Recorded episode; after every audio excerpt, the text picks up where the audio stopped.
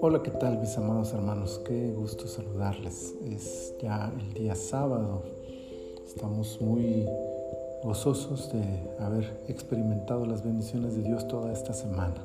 Sábado 26 de junio, también ya muy cerca de terminar este mes y estamos en la temporada 4, el episodio 35 y también ya muy cerca de terminar esta temporada 4, nos queda solamente un episodio más, el episodio 36 y estaremos terminando la temporada 4.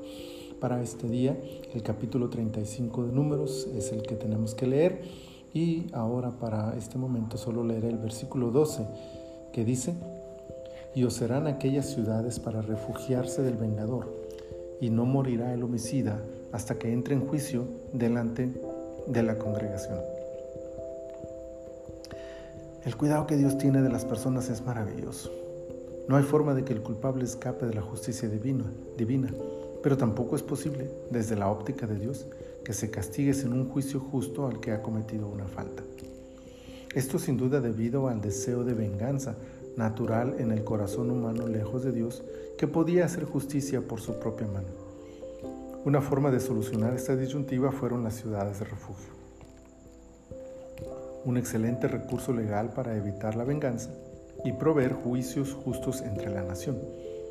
Con toda su reglamentación, estas ciudades refugio representan la gracia de Dios para el pecador, la oportunidad de explicar su proceder y un futuro estable en los límites de dicha ciudad son una muestra de la constante voluntad divina de ofrecer al pecador una esperanza de vida y un ejemplo eterno de su amor incondicional para todos.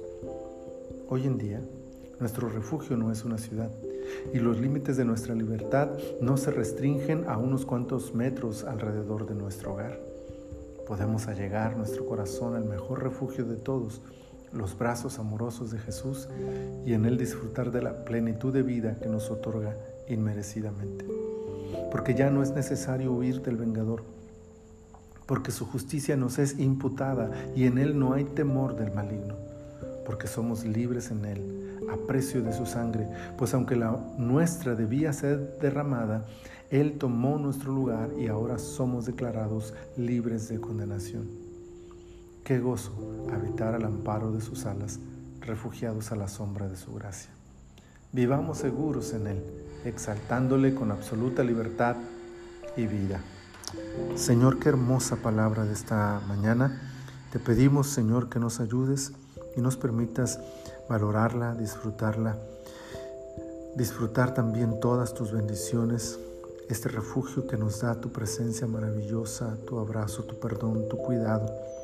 Muchas gracias, Señor Ponemos en tus manos nuestras vidas y te pedimos, Señor, que tú nos guardes este día y nos bendigas en todas nuestras actividades. Glorifícate, Señor, y permítenos la dicha de, habitar siempre cobijados al amparo de tus alas. Gracias te damos, Señor, por Cristo Jesús. Amén. Amén. Seguimos buscando el rostro del Señor y les invito a que el día de mañana vayamos a nuestros lugares de adoración, al templo, a buscar el rostro de nuestro Dios, a exaltarlo, a bendecirlo y, y si el Señor nos lo concede, el próximo lunes estaremos, como dije ya, terminando este, esta temporada 4 con el episodio 36.